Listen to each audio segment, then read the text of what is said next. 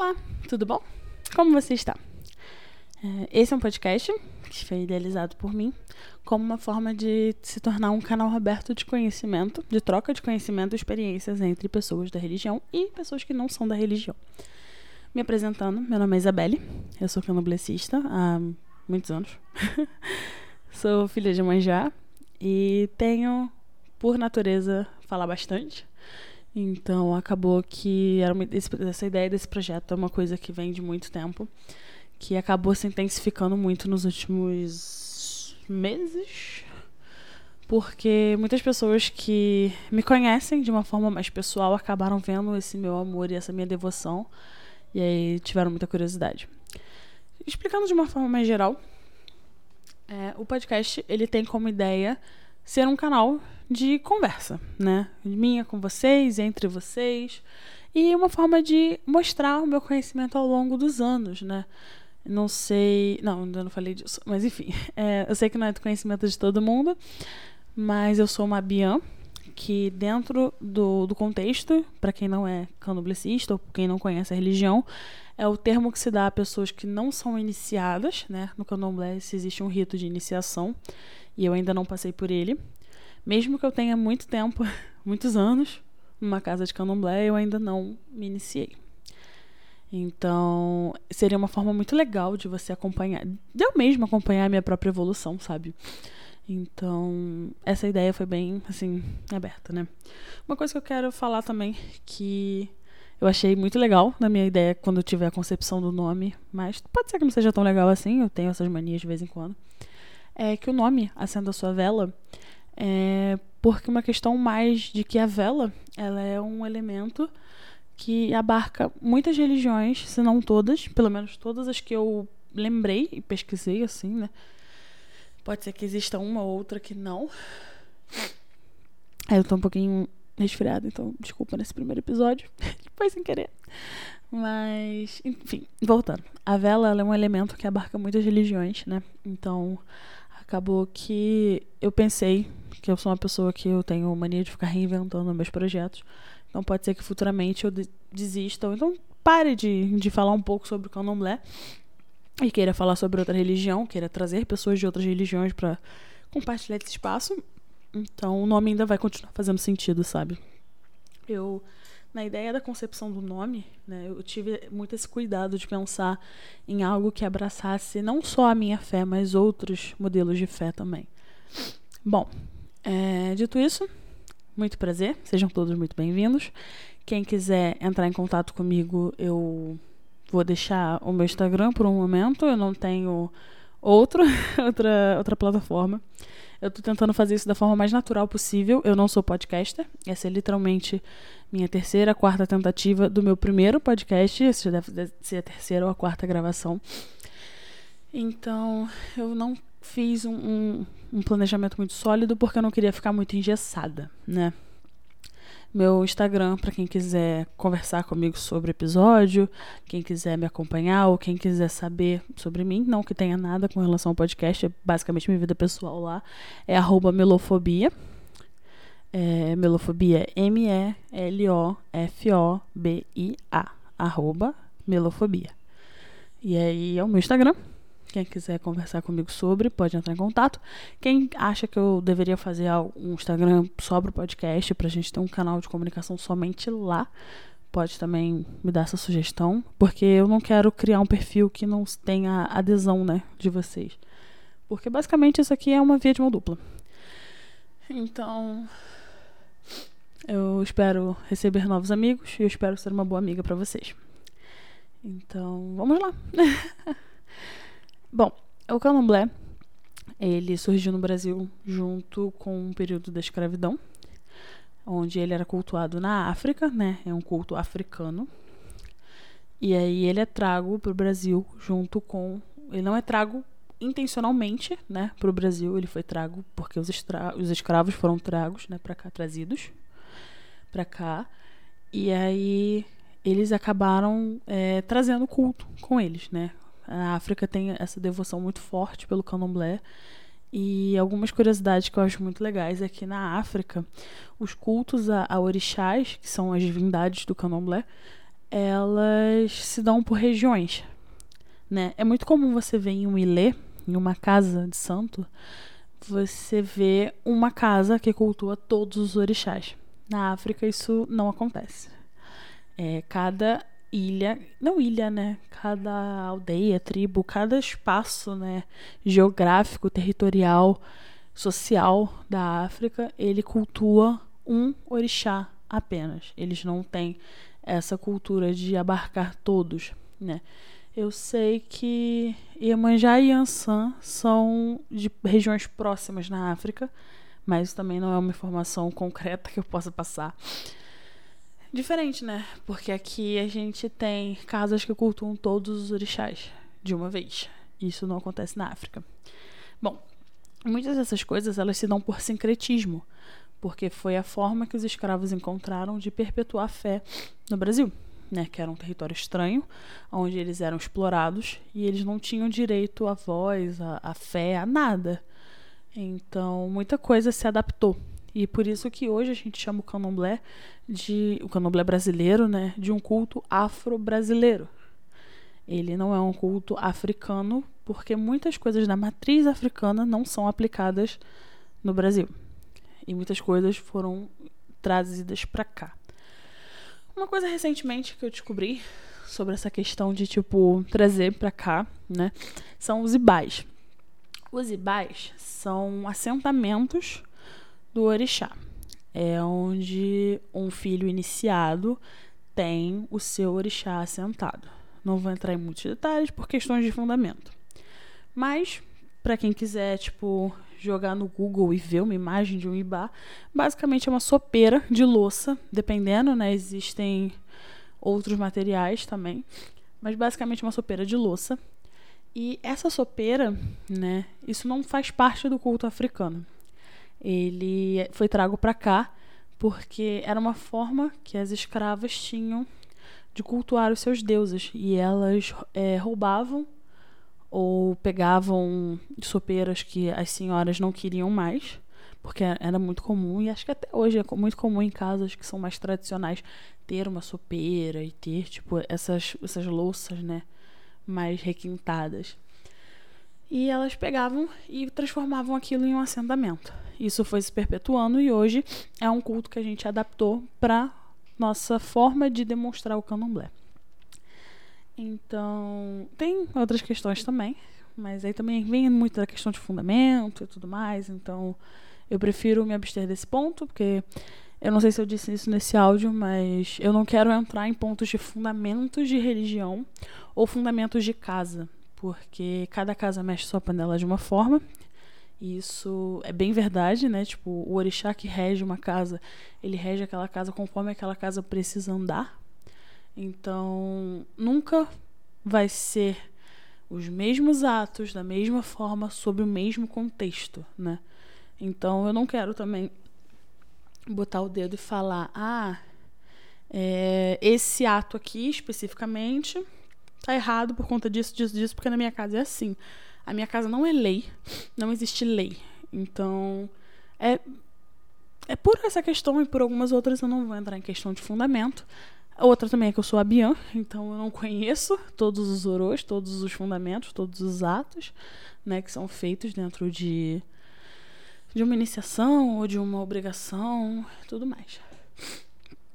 Enfim, é, o candomblé ele é trago nesse contexto né, de escravatura, de, de exploração e ele resiste. Resiste de uma forma muito bonita. E hoje, eu, eu por fazer parte de uma casa de candomblé, eu vejo muita resistência. E até hoje o candomblé resiste muito, sabe?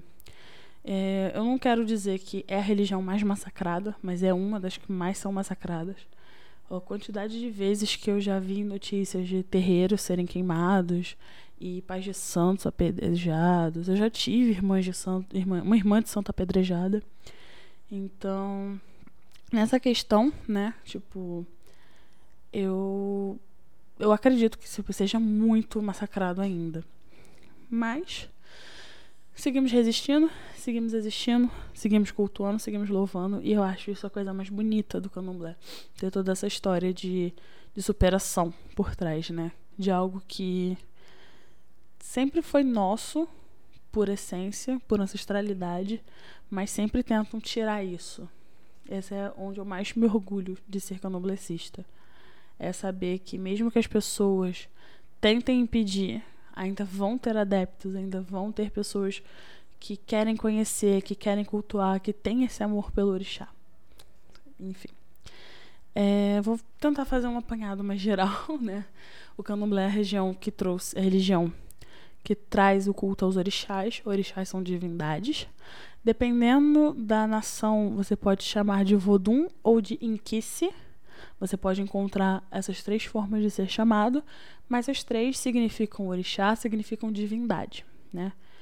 Se eu não me engano, é, eu não vou entrar em detalhes, mas se eu não me engano, acho que o Jeje fala Vodum e Angola fala Inquice, mas eu não sei, porque existem nações dentro do candomblé, né, que são cultos dessas regionalidades que eu citei, de que na África cada região cultua um orixá, então essas regionalidades elas são apresentadas para gente com as nações, como a gente conhece, Jeje, Efon, Queto, é, é, Angola e outras.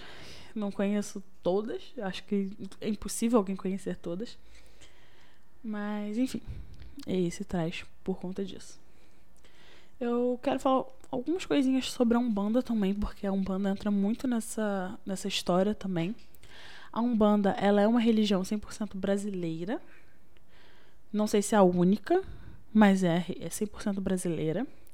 Ela se dá pelo sincretismo, né? Quando houve a catequização dos escravos e aí eles aceitaram, entre aspas, os nomes da, dos santos e das divindades. E aí surge a Umbanda, né? A Umbanda é onde se mistura o catolicismo e o candomblé. Concordo, porém discordo. Acho que a Umbanda tem pontos muito únicos e você dizer que ela é um candomblé disfarçado é meio é, agressivo, né, para os umbandistas em geral. Eu tenho muito medo de estar falando besteira, vocês não têm noção. É, mas eu acho que tem pontos que são muito únicos na Umbanda. E a Umbanda, eu acho ela muito bonita por, por essa questão de, tipo, abraçar todas as divindades, não importa o nome que elas tenham que o candomblé também tem essa questão, mas a gente tem uma questão, eu vejo muito uma questão mais é, regrada com relação à nomenclatura de santo, à nomenclatura de orixá. Então, eu vejo muito essa diferença. Eu admiro muito Umbanda, como admiro muito Candomblé. Só que a gente só queria pontuar essa questão de que Umbanda não é culto africano. Umbanda é brasileira. Candomblé é afro-brasileiro. Tem cultos que são remetentes ao candomblé africano, porém é uma religião que foi abrasileirada, né, de uma forma bem chata de falar. Bom, então, nunca, numa casa, né, vou tentar explicar de uma forma mais assim aberta, né, para quem não conhece o candomblé, então provavelmente se você conhece, você vai ficar meio entediado nessa parte. Mas eu juro que eu vou tentar trazer conteúdos mais aprofundados, né? Mas nesse momento eu quero fazer uma coisa mais introdutória mesmo, para tentar colocar todo mundo no mesmo pé.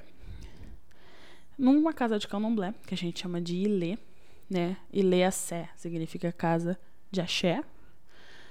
Axé seria como se fosse um amém, uma, um, uma fé, né? Tipo, assé ou axé, dependendo da pronúncia de algumas pessoas, ele tem múltiplos significados.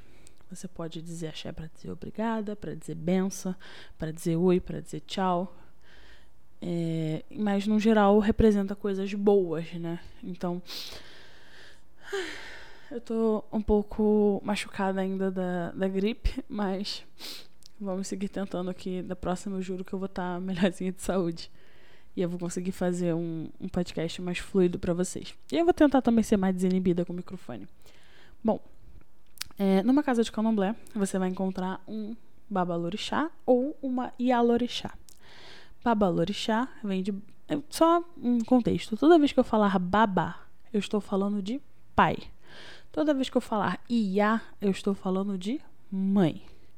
Então, Babalorixá é o pai de santo. Ialorixá é a mãe de santo. Então, fica mais fácil, né? Porque eu vou falar Babai Fum, Babai é que querer, é, Babai é Bome. Então, tipo, eu vou citando. E aí, pra eu não ficar voltando toda vez nessa questão, babá, pai, Iá, mãe. Então, numa casa de candomblé, você vai ter um babalorixá, ou uma ialorixá, que é o regente, né, o líder da casa. Mesmo que eu acredite que a casa é do santo, e ele não é o líder, ele é um intermediário. Mas a gente costuma dizer que é o líder da casa. abaixo dele nós temos o babaquequerê ou a iaquequerê, que significa mãe pequena ou pai pequeno, que são o segundo no comando, né? do, do Pai de Santo. Na ausência do Pai de Santo, ou para até para auxiliar o Pai de Santo em algumas, alguns atos, o Babaquequerê ou Ayaquequerê são solicitados e eles podem tomar decisões ativas. Eles são literalmente o vice-presidente, se a gente for fazer um paralelo como empresa. Tem os filhos de santo, existem outras funções, mas enfim, é um conteúdo mais superficial mesmo. Tem os filhos de santo e tem a que a gente chama de assistência convidado. É... Eu costumo chamar de assistência, então não consigo lembrar de outros nomes. Tem a gente chama de assistência, né? Que são os convidados. Algumas festas que são de praxe de acontecer em toda casa de santo são Dia das Crianças, inclusive teve recentemente, que é a festa de Herê, ah, festa de Exu, Dia das Almas, e saídas de Iaô. Iaô é o nome que se dá, a termologia que se dá à pessoa que é iniciada. Eu vou entrar nesse ponto também de Iaô, é, Iabian e tudo mais. Vamos lá. Mas vamos tentar fechar esse assunto para poder abrir outro. Esses são eventos que são normalmente acontecem. Existem casas que fazem mais, existem casas que fazem só esses, existem casas que de 15 em 15 dias tem uma, uma obrigação, uma obrigação não, uma função, uma reunião ou algo do gênero. Mas essas são as mais padrões de você ver em diversos leis, né, em diversas casas diferentes.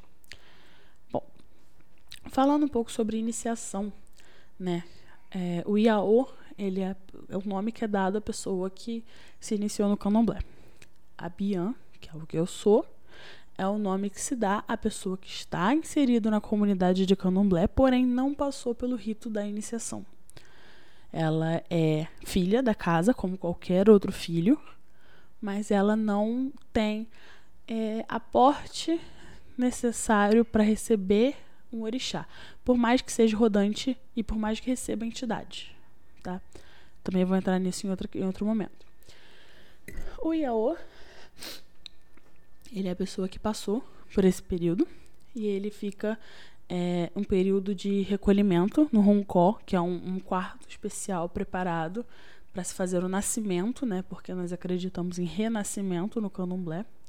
Então, o período de recolhimento do Iaú é um período onde ele passa por esse renascimento. E aí, dependendo da casa, eles ficam 7, 15, 21, 30 dias. Como eu disse, cada casa mexe sua panela de um jeito. O orixá tem orixá que pede para você ficar 3 meses, tem orixá que pede para você ficar 15 dias. Então vai muito do seu orixá, vai muito do orixá da casa, das regras da casa. Eu não vou entrar nesse ponto. Então você passa por um período de recolhimento e após isso é feito a sua saída. Após a sua saída, você sai com um colar no pescoço, né? De uma forma bem leiga de chamar, chamada de quelê. Ali, você vai passar por um resguardo de três meses. Após os três meses de resguardo, você se retira o quelê e você passa por um resguardo de um ano até você dar a sua primeira obrigação, que é um ano após o seu recolhimento. Após isso, você dá uma nova obrigação aos três anos do seu recolhimento. Depois, em algumas casas se dá um bori aos cinco anos, em outras casas não se dá. É, e após, após os sete anos do seu recolhimento, você é novamente obrigacionado e aí você se torna um mais velho, como a gente chama, que é uma pessoa que tem é, tempo, cargo necessário até para abrir uma casa de santo. Existem casos também que param nos sete anos, que não tem, não existem outras obrigações após. E existem casas que se dá obrigação de 10, 14, 21, 30, 40 anos de obrigação. Então, novamente, casa por casa. Vocês já estão carecas de saber disso. Bom, é... essa questão. Ori, né? Foi uma coisa que eu falei inicialmente. Ah, é outra coisa. É, só voltando rapidinho. O tempo, é, tipo assim, a, a idade dentro de uma roda ou de de uma casa, né, de um determinado número de filhos, ele não é dado pela idade cronológica, ele é dado pela idade de santo, de feitura. Por exemplo, eu tenho 24 anos. Eu sou a Bian. É, tem pessoas na minha casa que são mais novas que eu e são iniciadas no santo. Elas são mais velhas que eu, porque cronologicamente falando, elas estão há mais tempo nesse período da religião, que é esse período obrigacional que todo mundo passa, né? Que é para a vida. É, iniciação é um, um, compromisso que você tem com seu ori, com seu orixá pro resto da sua vida. Mas enfim, é, é, muito comum você ver crianças que são mais velhas que senhores de idade, né? Com pessoas de 40, 50, 60, 70 anos, porque o tempo no candomblé em questão de cargo, ele é dado por período de iniciação e não por idade cronológica. Beleza? Bom, é, eu falei muito, eu falei três ou quatro vezes sobre Ori, né? E eu queria falar que Ori é cabeça, Ori é o seu sagrado, é o que te guia, é o que te move, é o que te mantém em pé, vivo, saudável, feliz, triste. Então, antes de você cuidar do seu orixá, você cuida do seu Ori. Tem casos que falam que o Ori é o seu primeiro orixá. Tem casos que falam que o seu Ori é o seu Ori. Eu acredito nas duas terminologias, eu não, não julgo nenhuma delas, eu não acho que nenhuma delas está certa nem errada. Mas o seu ori, as duas falam da mesma coisa no final, né? Tipo, que o seu ori é a coisa mais importante que você tem. Eu arrisco dizer que mesmo depois de iniciado, o seu ori é a coisa mais valiosa que você vai ter dentro do candomblé. Então, cuide do seu ori. É, é o melhor conselho que eu posso dar, assim, para todo mundo. Cuide do seu ori. Conheça o seu ori. Cultue seu ori. Um bom ori leva um bom filho a lugares maravilhosos. Um mau ori leva um mau filho a péssimos lugares.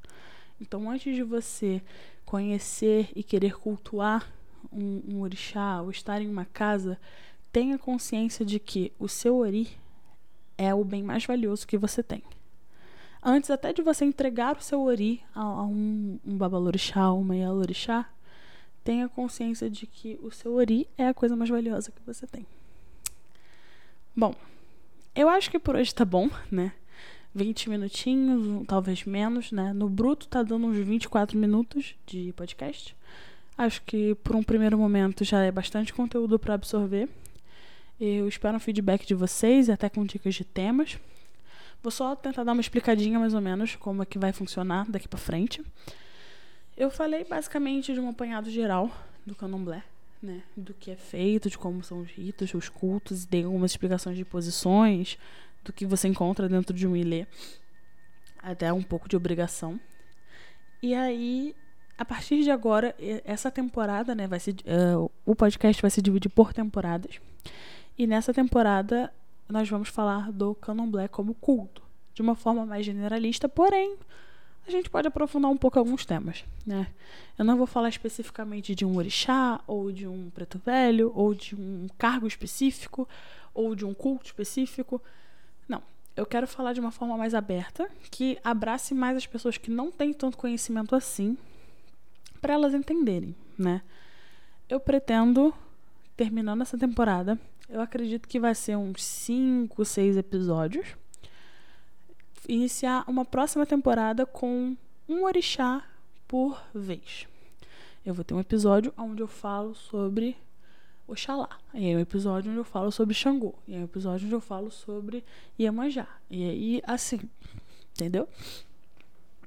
Depois disso, fechando, né, os orixás, eu pretendo falar sobre outras divindades que também são cultuadas no candomblé e na Umbanda. E aí eu vou falar uma só sobre os preto velhos, uma só sobre os exus, uma só sobre os caboclos. E aí, encerrando essa temporada, né, fechando essas duas, eu pretendo fazer uma falando sobre o dia a dia de uma casa de candomblé e falar um pouco sobre as minhas histórias, que eu acho que eu tenho bastante coisa para contar, mesmo sendo novinha, né? Novinha, como eu disse, no tempo de, de iniciação, mas eu sou tenho anos de, de candomblé, de casa de candomblé. E eu pretendo fazer esse essa leva, tipo, contando coisas que aconteceram comigo, coisas que eu vivenciei dentro da casa, mas nada falando de fundamento, né? E eu acho que seria legal ter essa questão do feedback, né? O que vocês querem ouvir, o que, que vocês querem aprender, o que, que vocês querem que eu estude. Falei alguma coisa errada? Deveria corrigir? Por favor, me corrija. Eu tô aqui para aprender, como todo mundo tá. E a gente vai se aperfeiçoando nessa espiritualidade que é maravilhosa. E eu acho que, tipo, se vocês quiserem também, a gente pode fazer um episódio respondendo perguntas. E aí vocês, a gente tentaria ver como que me manda perguntas. Eu, por isso que eu, que eu tô querendo muito feedback, sabe? Porque eu quero muito saber como que eu vou me articular para fazer isso, para responder as perguntas, para para tentar ser clara, né? Tipo, tentar conversar um pouco, trocar uma ideia quanto a isso. Bom, é, vocês vão me falando o que, que vocês querem, vocês vão me falando se vocês gostaram dessas ideias, como é que vocês querem que eu divida isso. Então, espero vocês no próximo episódio. Fiquem todos bem, cuidem do seu ori, bebam água. Cuidado com o calor, apesar de que onde eu moro não está calor, tá frio, tô resfriado. Mas cuidem de vocês, cuidem do ori. Beijo, que minha mãe abençoe uma boa noite, porque eu tô gravando de noite. Mas se for de tarde, uma boa tarde. E se for de manhã, um bom dia. Se você estiver escutando de madrugada, boa madrugada também.